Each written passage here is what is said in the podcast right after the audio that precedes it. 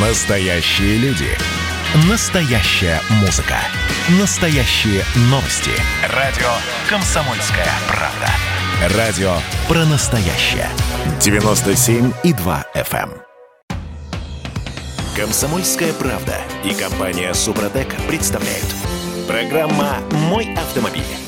Потрясение устоев в начале этого часа. Я Дмитрий Делинский, редактор портала осипов.про. У нас на связи Андрей Олег Осиповы. Парни, доброе утро. Доброе утро. Доброе утро. Значит, э, пока мы будем Алену Гринчевскую, пока она все еще спит, да, э, давайте разобьем пару машин. Э, В буквальном смысле слов э, пару и в буквальном смысле разобьем. Новые Сандера и Логан заработали всего две звезды эм, по протоколу Евронкап. Две из пяти возможных.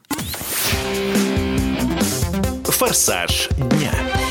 Так, ну что, как такое в принципе возможно? Ну, во-первых, давай мы не будем призывать наших уважаемых слушателей сейчас разбивать физические автомобили. Мы говорим о краш-тесте, который был проведен действительно одной из самых солидных организаций Евроинкап. Как такое возможно? Потому что он проводился в том числе по абсолютно... Да правила новым- изменились, скажи Конечно. честно и откровенно. То есть, Конечно, погодите, если бы это были правила эм, э, 97 года, которые действовали до прошлого года, да, звезд было бы больше. Звезд было бы больше. Потому что, смотрите, во-первых, э, сейчас э, изменилась методика проведения краш-теста. Если раньше били его о э, статичный барьер на скорости 54 км в час, то сейчас бьют о деформируемый, но движущийся навстречу барьер, и он движется, эта тележка, тоже со скоростью 50 км в час. То есть общая сказать, Суммарная скорость, скорость. суммарная скорость 100 километров. Да, В это раз. лобовую. Практически вдвое увеличение. Не, С погодите. 50-процентным перекрытием, прошу А раньше было да. перекрытие 40%.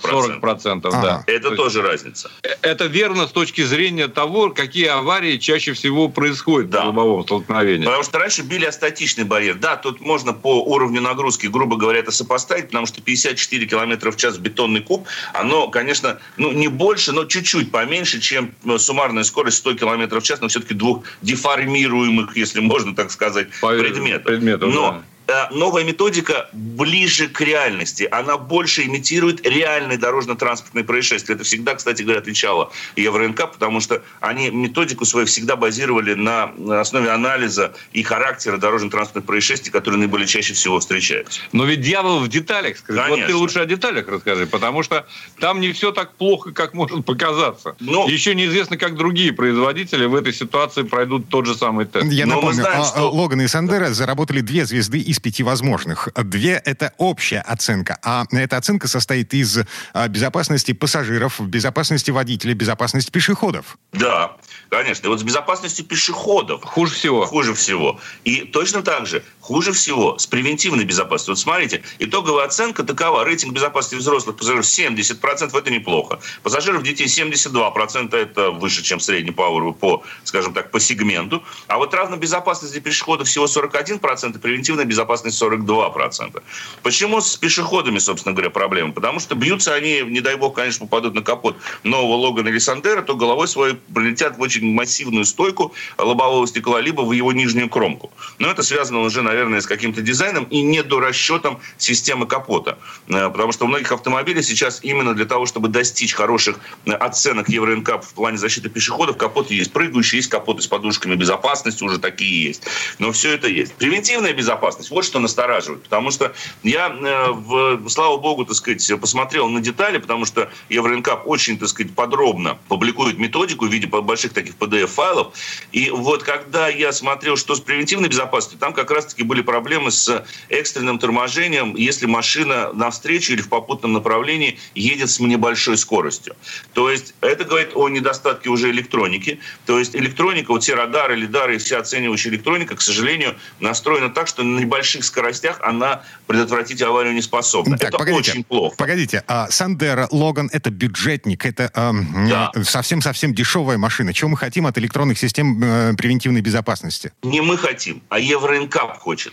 Дело и том, оно, что... оно тоже не хочет, оно просто выставляет оценки. Конечно. Ребята, либо делайте дороже, либо сделайте электронику дешевле, но добейтесь того, чтобы э, она распознавала. С одной ремаркой. И в том числе пешеходов, кстати. С одной ремаркой. Дело в том, что методика Евроинкап отчасти приведена в соответствии с требованиями, которые вступают в ближайшие годы в плане безопасности новых автомобилей, продаваемых на территории Евросоюза. И одним из этих требований является наличие электронных превентивных систем, допустим, экстренного торможения и так далее поэтому Евроинкап их так оценивает. Мы можем, конечно, говорить, что Логан, Сандера, ну какие-то машины, какие там превентивные торможения, но вот они будут обязательными э, для большинства автомобилей, для всех автомобилей, новых, по крайней мере, которые будут продаваться в Евросоюзе. Они будут не обязательны для нас, поэтому мы можем сказать, что для нас, в принципе, не важно. Главное, что пассажир живой, если в лобовую сойдется. Да, но ну, покалеченный слегка. Ну, покалеченный но... слегка, да. Ну, выживет, подумаешь, не затормозит. У нас и нет такой А системы. пешеходах вообще что думать? Особенно, особенно вот они поставили крайне низкую оценку за то, что когда машина сдавала задним ходом, она не распознала пешехода, она распознает водителя, когда сдает задним ходом, выезжая с парковки, допустим, но не распознает э, человека стоящего, и она могла его задавить. Я вам скажу, ребят, да вы в Тюмень приедете в какой-нибудь э, торговый комплекс, там это постоянно происходит, и ничего, никто никого не замечает. Подумаешь, пешехода сзади не заметила машину. Что она должна была вообще его заметить? Ты ужасные вещи говоришь, должна Страшные замечать. Вещи. Если уж она есть, Согласен. пусть замечает. Согласен. Так, Поэтому, смотрите. Если а, серьезно... Да, да, все то, о чем мы говорим сейчас, оно э, про европейские Сандера и Логан, которых у нас да. еще нет. Но у нас сейчас проходит испытание этой тележки, на самом деле. Ее испытывают в Италии мероприятий, и, скорее всего, где-то начиная с 2022, то есть со следующего года, мы перейдем на эту тележку. Тут все зависит как раз-таки, как ни странно, от автоваза, потому что эта тележка э, впервые, скорее всего, будет использована именно в Тольятти, а не на московском предприятии «Автофрама», где сейчас производятся, ну, те же самые «Дастеры», да. Э, Логаны, э, Логан и Сандеры а, уже, уже, да, уже да. И поэтому ведь эта же, эта же тележка станет основой для подавляющего большинства моделей «АвтоВАЗа», начиная с 20 2022 года. Вот здесь вот могут быть, так сказать, определенные напряжения, скажем так, да, потому что ну, не очень хорошо себя действительно показал в плане краш-теста. С другой стороны, э, Дима, усовершенствовать можно все. И я думаю, что Рено, будучи компанией ответственной, будучи компанией, которая доказывает, что их машина очень безопасна, наверняка предпримет определенные шаги для того, чтобы улучшить силовую структуру кузова, добавить чего-то, собственно говоря, в плане электронной начинки. И в конечном итоге они проведут повторный краш-тест. Я не удивлюсь, если это состоится буквально через там, несколько месяцев или в конце этого года, в начале следующего, возможно, и машина получит уже куда более высокую оценку, нежели сейчас. А пока всего две звезды из пяти возможных по протоколу да. Евронкап. Так, Увы. А, да, 4 минуты до конца этой четверти часа. А, трогаем машину руками. Тест-драйв.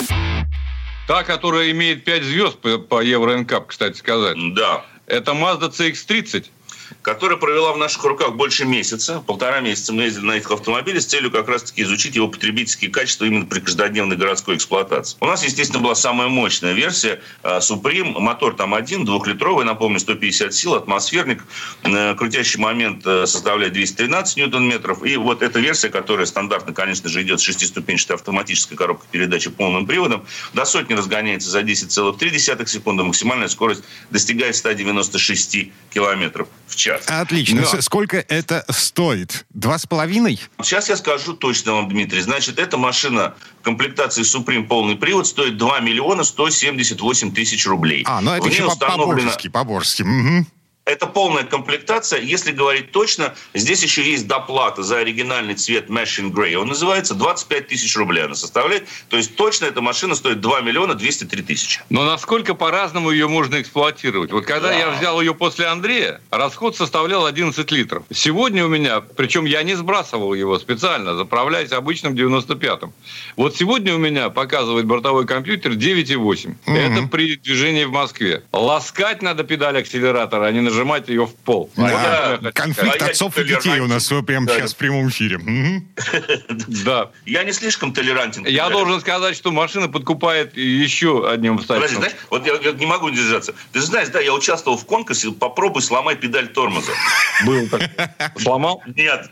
Кстати сказать, вот единственное нарекание, которое у меня может возникнуть э, к Мазде, вернее, два нарекания, если честно. Так. Э, первое, все-таки для моей широкой ноги педали э, газа и тормоза расположены слишком далеко друг Близковато. от друга. Да, и появляется время от времени, время от времени надпись на мониторе внимание, вы нажали одновременно педаль тормоза и газа. Mm-hmm. То есть, ну, вот так вот. А ответа нет, да? И что нет, ответ. Э, я хотел э, в ответку сказать, ребята, ну, сделайте чуть пошире проем. Но, в принципе, это не вызывает, конечно, проблем. И второе, поскольку машина укомплектована по высшему разряду, по гамбургскому счету, то очень много звуков, которые тебя предупреждают обо всем.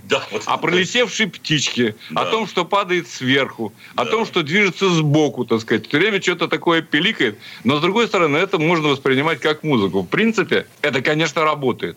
И уж что касается превентивной безопасности, вот в Мазде все более чем в порядке.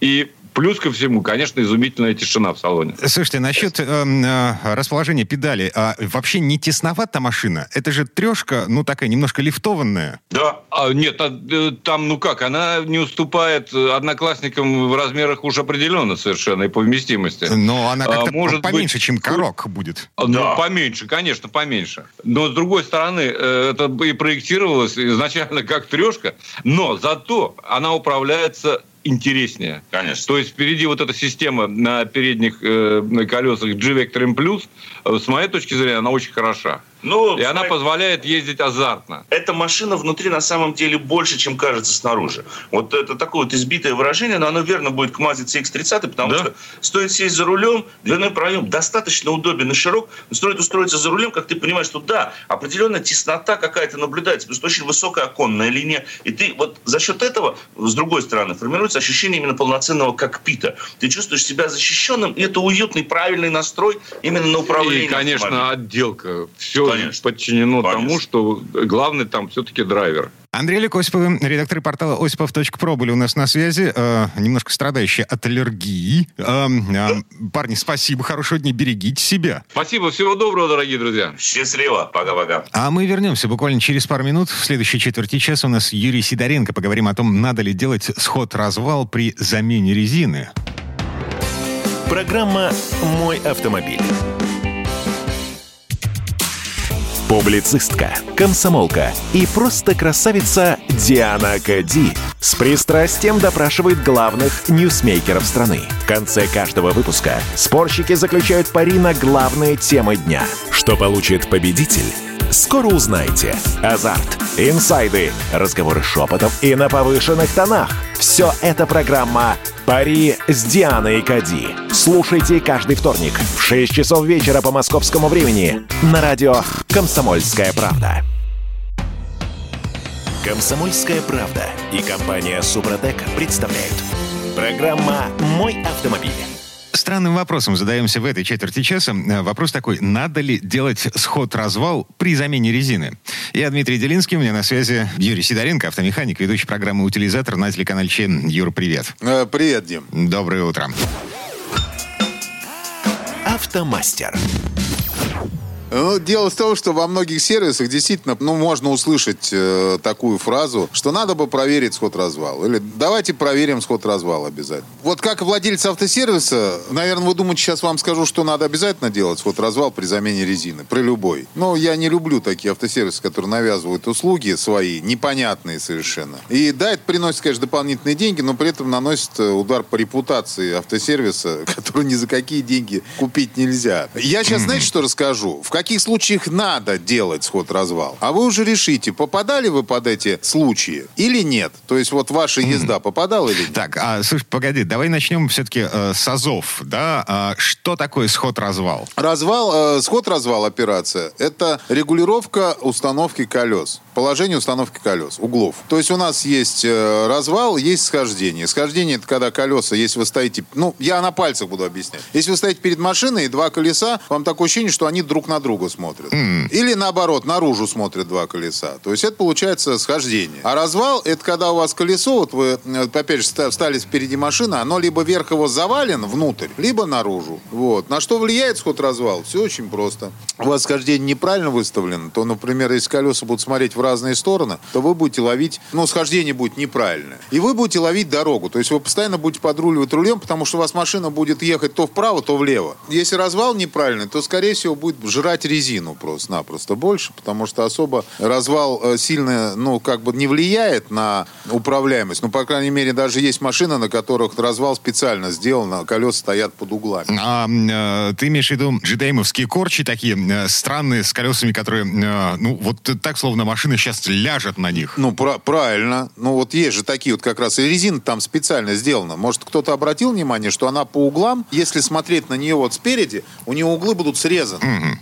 Так, ну ладно, хорошо. А, Теоретическую часть закончили, теперь давай к практической переходить. А, Собственно, как я пойму, что пришла пора проверять сход-развал? Все очень просто. Сход-развал делать надо. Э, При покупке автомобиля, и неважно, БУ или нового, это вот однозначно надо сделать сход-развал. Ну, По крайней мере, его проверить. Ну, как правило, его надо будет сразу же и делать. Потому что неизвестно, если вы покупаете БУ автомобиль, то неизвестно, сколько предыдущий владелец ездил на этом автомобиле и не делал сход-развал. В какие ямы он попадал или еще что с ней происходило. А новый автомобиль, тут вообще очень прекрасная ситуация. Там не на всех машинах выставлен сход-развал. Ну, просто не на всех. Ну, конечно, не беру премиум сегмент. Там, как правило, э, люди все делают полностью. Я беру средний сегмент э, до там, 800 тысяч. А погоди, 800 тысяч рублей это, это вообще дешевая машина. Ты имеешь в виду до полутора миллионов. Сейчас в среднем цена на автомобиль полтора миллиона, миллион шестьсот тысяч. Я тебе озвучил именно ту сумму, которую я озвучил. Ага. Это я специально озвучил, потому что полтора миллиона, там, как правило, сход-развал уже сделан. И сделан нормально. Мы же говорим сейчас про развал схождения, правильно? Да.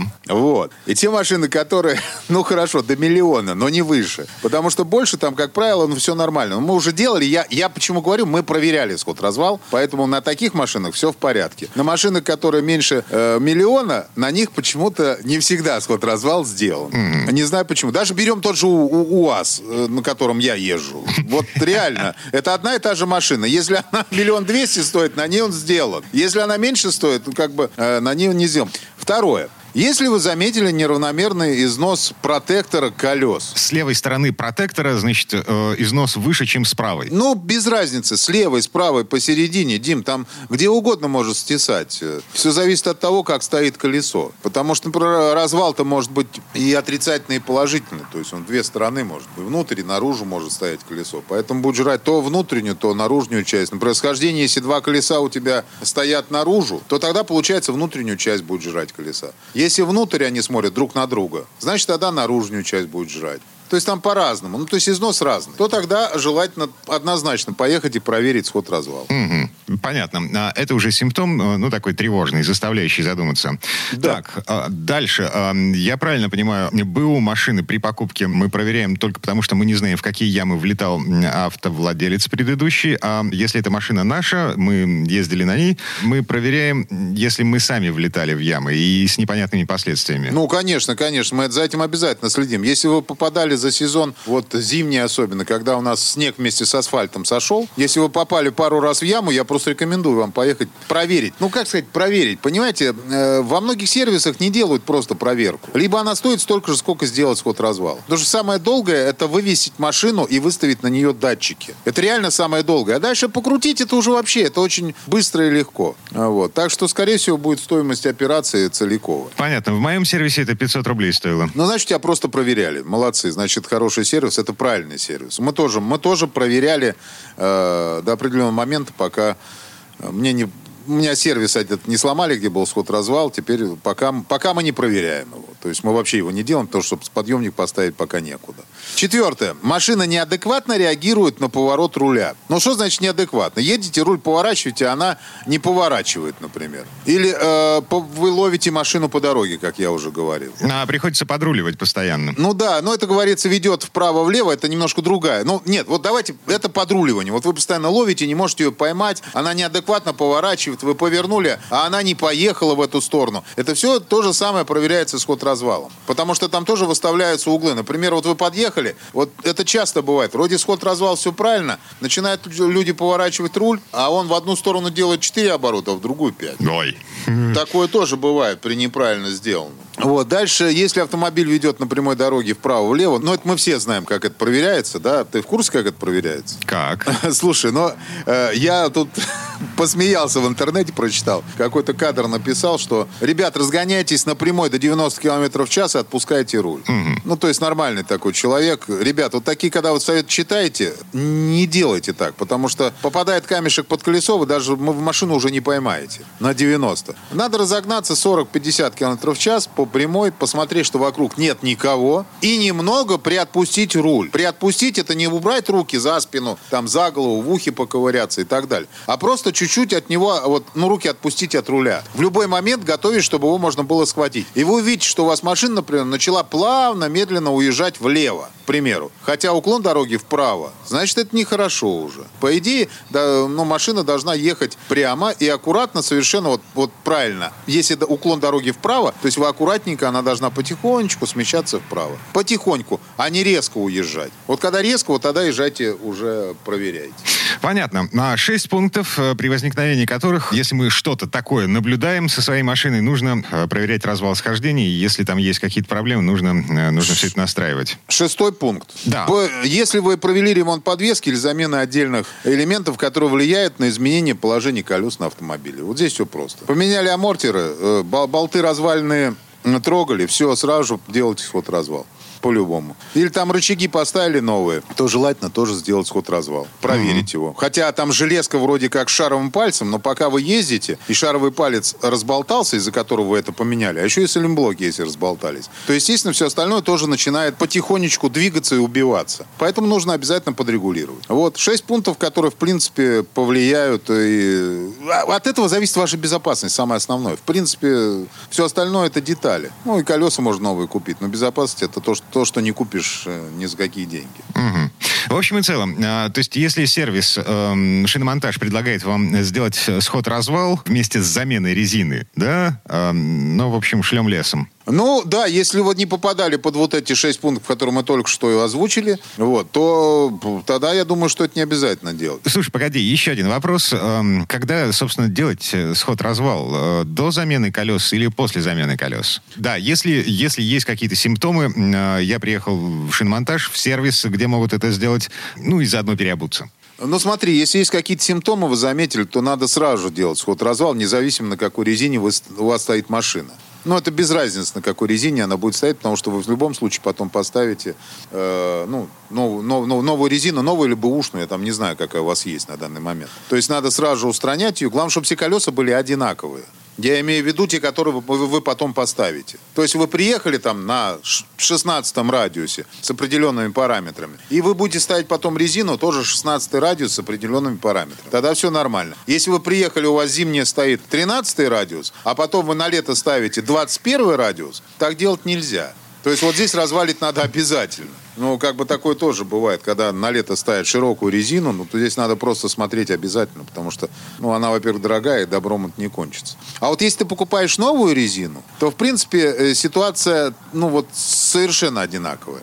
Что так, что так. Но я бы делал бы сход-развал на новой резине уже. Приехали, поставили, доехали до сход-развала, и сделали эту операцию. Окей. Юрий Сидоренко, автомеханик, ведущий программы «Утилизатор» на телеканале Че был у нас на связи. Юра, спасибо, хорошего дня. Большое спасибо, всем удачи. А мы вернемся буквально через пару минут. В следующей части программы к нам присоединится Федор Буцко. Будем разбираться в том, как управлять современным автомобилем с помощью смартфона. Комсомольская правда и компания «Супротек» представляют. Программа «Мой автомобиль».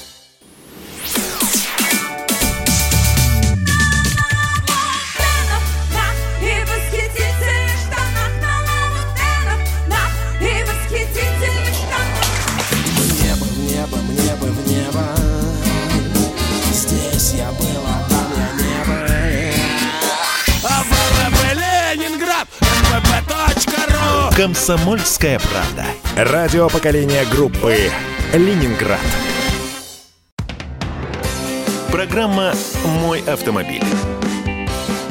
Окончательное превращение машины в гаджет обсуждаем в этой четверти часа. Я Дмитрий Делинский. Я Алена Гринчевская. Э, Федор Боцко у нас на связи. Федь, привет. Доброе утро. Доброе утро, друзья.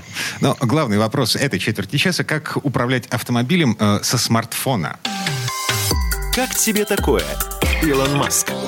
Ну, слушайте, дистанционным запуском двигателя э, с любого расстояния, абсолютно любого, хоть с другого конца нашей страны, э, никого не удивить, лишь бы была мобильная связь. Э, чему мы удивляемся сегодня? Действительно, уже привыкли к тому, что бывает запуск дистанционный, бывают разные системы слежения. Все это выросло из противоугонных систем, но теперь развивается, развивается и, и правильно делает, потому что, ну, вот знаете, оно ну, стыдно же. Вот едешь по городу, видишь какой-нибудь немецкий седан представительского класса, который стоит как квартира в мегаполисе. И экран у него тоже примерно такого размера, как вот э, телевизор. Ну, как обычный телевизор, да. Так. При этом э, рядом где-нибудь там на лобовом стекле или там на воздуховоде закреплен мобильный телефон, и водитель смотрит э, пробки, да, он смотрит, как проехать. Ну, то есть вот, вот уже, ну, уже стыдно так делать, поэтому фирмы многие развивают вот эту самую телематику. Она есть как у автопроизводителей, производителей, так и э, у сторонних компаний, которые вот тоже предлагают свои готовые решения. Mm-hmm. Дилеры их часто устанавливают. Тут у меня очень серьезный вопрос по поводу того, стоит ли доверять приложениям сторонних производителей. Ну, например, у меня, э, ну, там, допустим, тот же BMW или, я не знаю, новый Renault. Вот сейчас э, на свежие Дастеры, Арканы и Каптюры начали ставить э, те же самые приложения.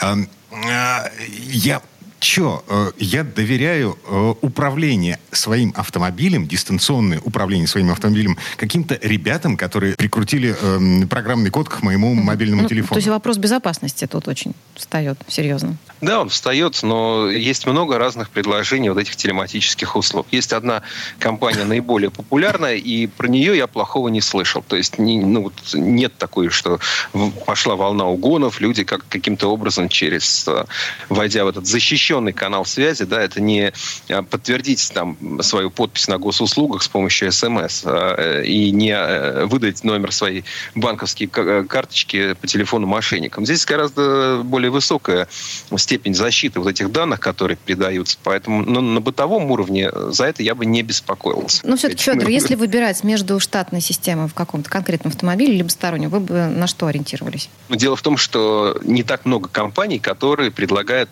уже штат на полноценную вот эту телематику. Кроме того, э, когда мы говорим о сторонних производителях, то вы можете эту систему поставить на машину, которая у вас уже есть, а не ждать, когда у вас там будут деньги, чтобы ее поменять на новую. Поэтому я не стал бы отговаривать вот от этих вот нештатных э, систем. Mm-hmm. Я всегда э, скорее склонен отговаривать людей от того, чтобы они ставили где-то в гараже там систему автозапуска или предпускового подогревателя, потому что вот эти системы рано или поздно начинают сбоить. От них бывают пожары, другие, наоборот, так блокируют автомобиль, что вы, как э, законный владелец с ключом и и пачкой документов в кармане, не можете в него попасть, либо э, не можете его завести. Вот это проблема. А теперь про функционал. Собственно, что можно сделать с помощью э, мобильного приложения, приложения к мобильному телефону с машиной? Ну вот кроме того пресловутого запуска. Сейчас есть подобные системы, штатно устанавливаются на ряд моделей. Например, ну если из русских говорить, то вот коммерческие модели Горьковского автозавода. Э, вот если говорить о тех о системах, которыми я пользовался, то, на мой взгляд, самое лучшее это Volvo. У нее прекрасная система OnCall, она давно разрабатывается, она такая уже ну, филигранно сделана, очень классная.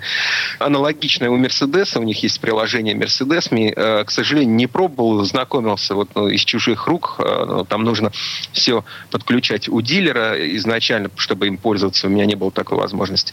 А если говорить о бюджетном сегменте, то это Renault, потому что это как раз, ну вообще Renault на самом деле очень классная такая передовая компания. Если кто-то думает, что Renault это такой Duster и Logan и что-то такое непритязательная, там, старенькая, что э, вовсе нет. Есть большая группа специалистов Рено, они работают в России, хлеб свой не зря едят, и очень четко проводят всякие модернизации, и машины у них все лучше и лучше. И сейчас их вот последняя новинка – это Renault Connect. Это их разработка, и это, собственно, первый раз, когда вот эти системы появляются не в машинах ценового уровня Volvo или Mercedes, а в массовом сегменте. Федор, но ну это а, доступно а, не на всех моделях Renault, как я понимаю, да, только на некоторых? Это доступно на всех вот, ну, кроссоверах Renault э, в виде Captura, Duster и Арканы. Угу. Но единственное условие это то, что нужно приобрести сразу автомобиль с продвинутой мультимедийной системой. В этом случае вот уже все интегрировано внутрь. Это такая довольно сложная архитектура, которая там состоит из 10 компонентов непосредственно в автомобиле и еще массы внешних серверов, ну такой вот облачной системы. Плюс большой у Рено в том, что они тоже, кстати, по-моему, первые, ну, в бюджетном сегменте точно, они в России первыми э, внедрили технологию обновления приложений по воздуху. То есть э, ваше головное устройство, мультимедийное это устройство, в машине обновляется через интернет. Ну, так же, как ваш смартфон, собственно говоря. А, а вот что... у, у, погоди, а у меня вопрос такой. А что произойдет, если в симке, которая встроена в машину, закончились деньги? Ну, ты платишь абонентскую плату. Первое там, время она уже включена в стоимость автомобиля. Потом нужно платить, там, допустим, тысячу рублей в год для того, чтобы все это работало. Но зато у вас в машине есть интернет. Вопрос даже не в том, чтобы как сделать себе там модем на колесах. Это не столь интересно. Интересно то, что вот есть приложение MyReno.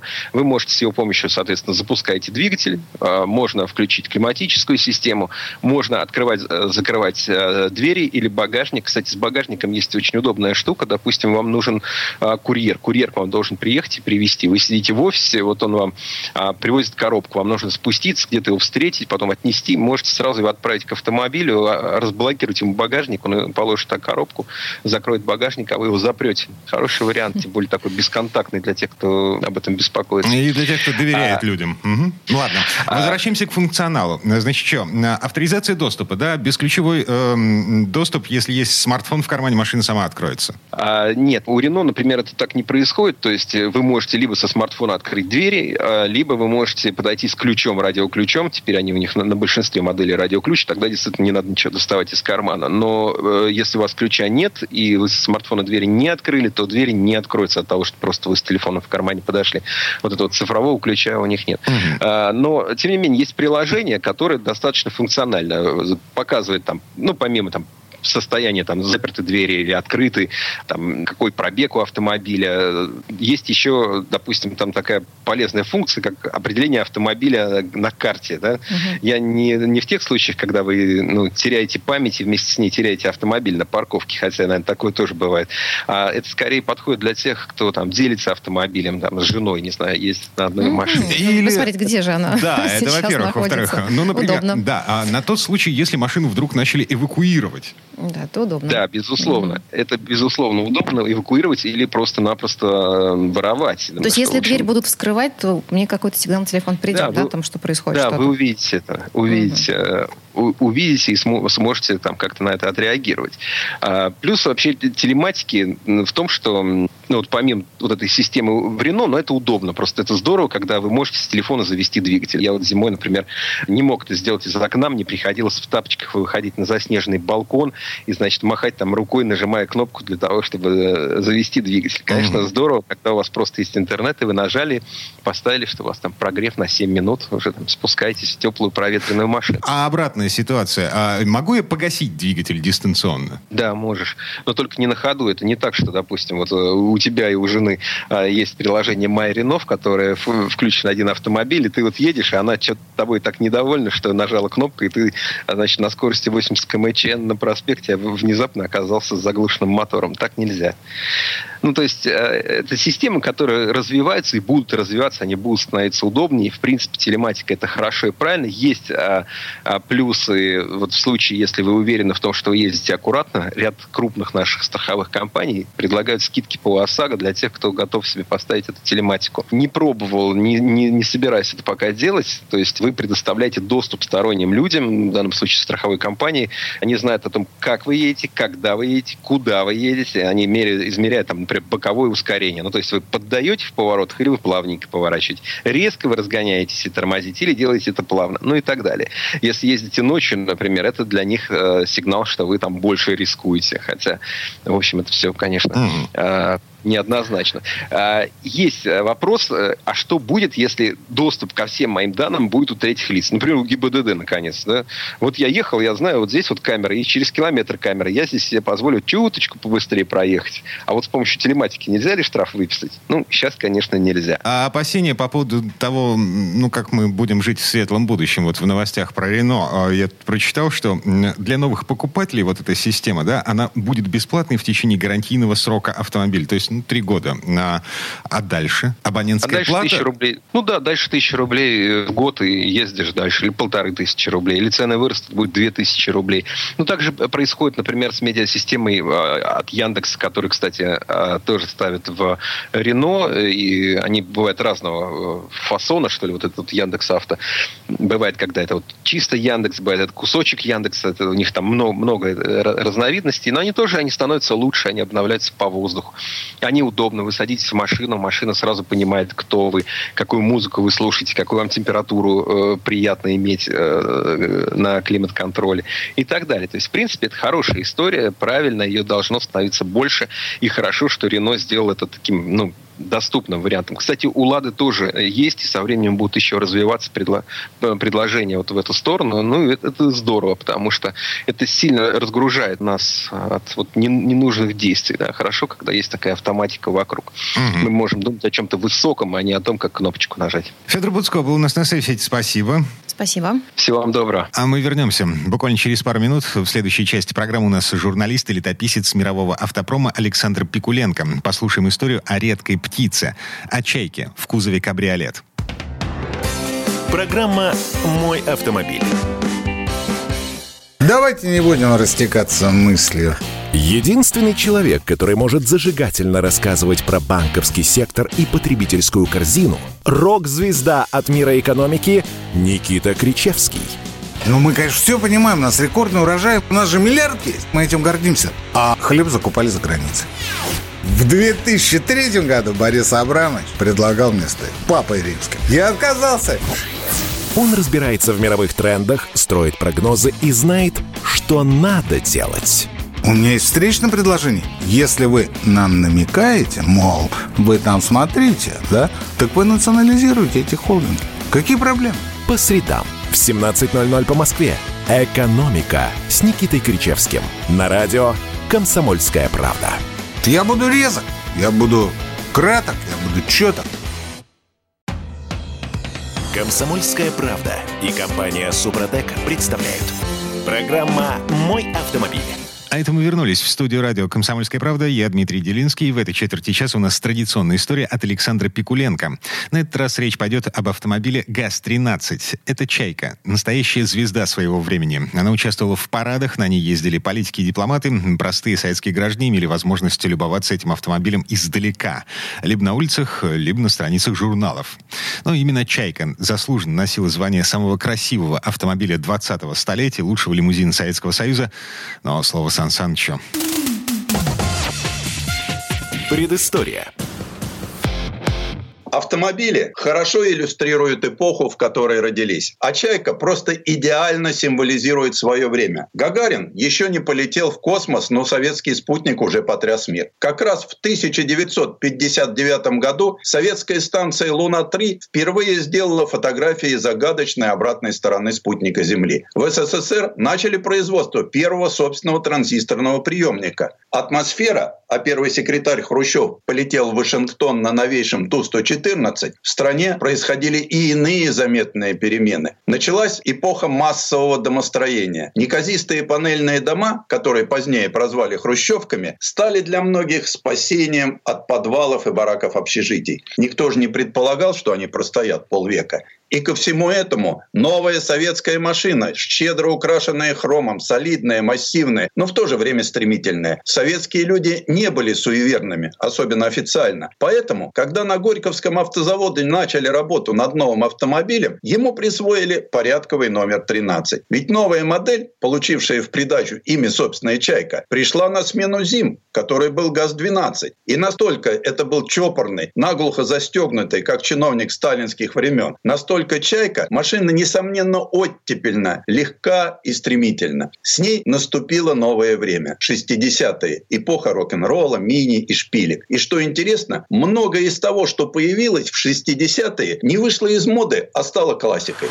За создание этой птицы взялись самые опытные инженеры, конструкторы и испытатели. Именно они привнесли в «Чайку» много новинок, о которых раньше в Советском Союзе даже не мечтали. Сюда можно отнести новую V-образную восьмерку объемом 5,5 литров, автоматическую коробку передач, четырехкамерный карбюратор, усилитель тормозов, гидроусилитель руля, возможность поднимать и опускать стекла с помощью кнопок и многое другое. Кстати, рама автомобиля стала X-образная, на которой уже не было лонжеронов, а сам кузов крепился в 16 точках через резиновые подушки. Чеки были достаточно габаритными автомобилями, ведь, как правило, в салоне было три ряда сидений, рассчитанных на 7 человек как минимум. Несмотря на это, система отопления отлично обогревала такой большой салон, а электроприкуриватель, пепельницы, качественный радиоприемник и мощные задние динамики только увеличивали комфорт. Внешне «Чайка» выглядит эффектно. Прямые горизонтали кузова. При всем изобилии деталей нет ни одной лишней черточки, ни одной лишней линии. Готика крыльев – откровенный вызов аэродинамики. Наш автомобиль не должен кланяться ветру. Наоборот, ветер дует, когда едет «Чайка». 1958 год становится звездным часом для «Чайки». Автомобиль бирюзово-молочного цвета с позолоченной решеткой радиатора красуется в экспозиции советского стенда на первой послевоенной всемирной выставке в Брюсселе. Советский стенд тогда произвел фурор и был признан лучшим. А всего за время выставки его посетило 30 миллионов человек. Конечно, это не означает, что горьковские автомобили автоматически были признаны лучшими в мире. Хотя бы потому, что выставка была не профильной, да и американцы свои авто не привезли. Однако диплом был безусловным признанием достижений советской конструкторской школы. Помимо выставленного в Бельгии образца была собрана еще одна выставочная чайка двухцветного окраса, малинового с белым. А еще белую чайку подарили Валентине Терешковой. Хотя по внутренней своей сути чайка проамериканский автомобиль. Рамный кузов, панорамные стекла, мотор V8, коробка автомат, размах в габаритах. Но ГАЗ-13 имеет одно, правда, спорное преимущество перед американскими большими автомобилями. Это малый тираж, что подразумевает ручную работу над каждым экземпляром, что, естественно, придает индивидуальность каждому из них. Тем более, что «Чайка» никогда не являлась товаром. На каждую из них приходила правительственная разнарядка. За 22 года, с 1959 по 1981 год, сделали всего 3179 машин. А так как в частные руки этот автомобиль не попадал, списанные чайки сдавали в металлолом. По некоторым оценкам, так была уничтожена каждая третья машина. Но была еще более редкая модификация «Чайка ГАЗ-13Б Кабриолет». Их выпускали всего два года, в 1961 и 1962. Причем сколько их было сделано, не знает никто, даже главный конструктор Борис Греков. Однажды он собрал ветеранов, которые когда-то строили кабриолеты, и спросил их. Один ветеран вспомнил про четыре машины, другой сказал, что сделали штук 60, третий заметил, что отштамповали 7 рам, четвертый сказал, что сшил только 5 комплектов обивки салона. Тогда к единому мнению так и не пришли. Но точно известно, что один кабриолет был подарен Фиделю Кастро за то, что сдержал обещание не брить бороды до полной победы революции. По паре машин было отправлено в московский и ленинградский военные округа. Вероятно, встречались открытые чайки и в других местах, и могут возникнуть сомнения относительно малого количества экземпляров. Но дело в том, что в дальних военных округах по указаниям местных военноначальников делались самодельные парадные кабриолеты. Такие машины никогда не имели складного тента, потому как рассчитать и тем более сделать сложную кинематику подъемной крыши все равно, что вычислить траекторию баллистической ракеты. Кстати, точно так же на скорую руку в 1979 году были сделаны две открытые машины для Берлинского парада в честь 30-летия ГДР. И вот под капотом низким баритоном урчит огромная восьмерка. Нажимаю кнопку с буквой «Д» и ощущаю легкий толчок. Включилась первая. Осторожно отпускаю педаль тормоза. Разгон «Чайки» не поражает стремительностью. 195 сил на две с лишним тонны снаряженной массы – это по нынешним меркам немного. Но ход машина набирает уверенно. И спортивного разгона от огромного кабриолета никто и не требовал, особенно от этого. Ездовыми повадками «Чайка» вполне логично напоминает американских ровесников. Машина Машина мягко демпфирует любые неровности, заметно кренится в поворотах, но при аккуратном рулении старательно и, главное, умело обеспечивает пассажирам комфорт. Водителю, конечно, тоже, но он хоть и сидит на таком же массивном мягком диване и оперирует всего двумя педалями, все же работает. Вписывать длиннющий автомобиль в повороты непросто, особенно с непривычки. Производительность насоса усилителя рулевого управления зависит от оборотов двигателя. На малых руль заметно тяжелее, чем на высоких. В какой-то момент руль словно подкусывает, и вдруг он неожиданно становится легким. Тормоза довольно эффективны, а педаль тугая и требует привыкания. Такой кабриолет заводской работы – это удавшаяся попытка показать, каким должен быть представительский автомобиль у сверхдержавы. На сегодня «Чайка ГАЗ-13Б» – редчайший автомобильный раритет. Осталось всего три экземпляра. Два в России и один на Кубе. Предыстория. Сан Саныч, спасибо. Это был Александр Пикуленко, летописец мировой автомобильной индустрии. Ну и добавлю, что «Чайку» нельзя было купить в автомагазине, соответственно, у нее не было какой-то определенной стоимости. Но говорят, что когда цена других машин колебалась от 10 до 20 тысяч рублей, стоимость «Чайки» была не менее 100 тысяч.